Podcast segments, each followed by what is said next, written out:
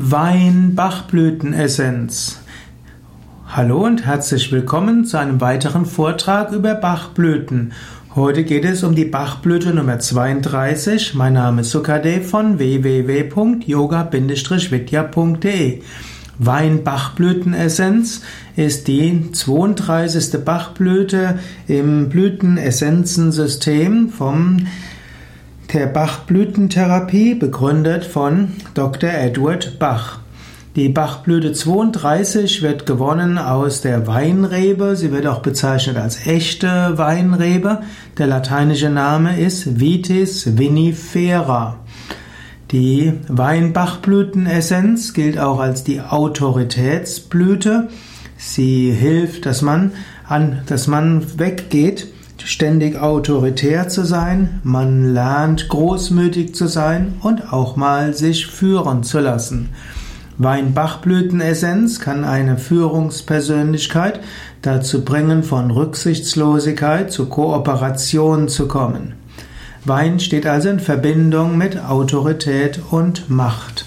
Die negativen Aspekte einer Weinpersönlichkeit wäre Dominanzstreben, Machthunger, große Willensstärke, Durchsetzungskraft. Gut, das ist erstmal positiv, aber das kann weitergehen in übermäßige Selbstüberzeugung, in Herrschsucht und diese kann ausarten in Skrupellosigkeit und Rücksichtslosigkeit.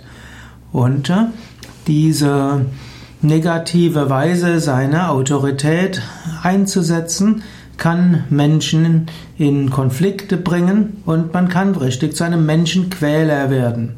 Es gibt manche Chefs, die Weinpersönlichkeit haben und die so ihre Mitarbeiter sehr stark drangsalieren oder quälen mindestens. Und man kommt auch nicht zu dem geeigneten Erfolg. Denn um Erfolg zu haben, ist es auch wichtig, dass man andere respektiert und sie mit einbeziehen. Der Weinmensch respektiert die, die Individualität anderer nicht so gerne. Er hält fast alle anderen für Deppen und er schafft einen hohen psychischen Druck für andere, hat dann das Gefühl, dass er gegen die Dummen so viel machen muss und schließlich bekommt er selbst Bluthochdruck und Arteriosklerose.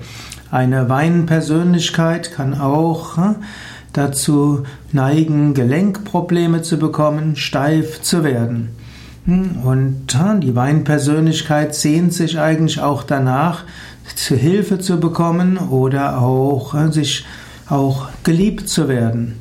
Aber der Weinmensch denkt, er hat immer Recht und oft entspricht es sogar den Tatsachen, dass er Recht hat, aber er vertreibt die anderen und macht ihnen Angst.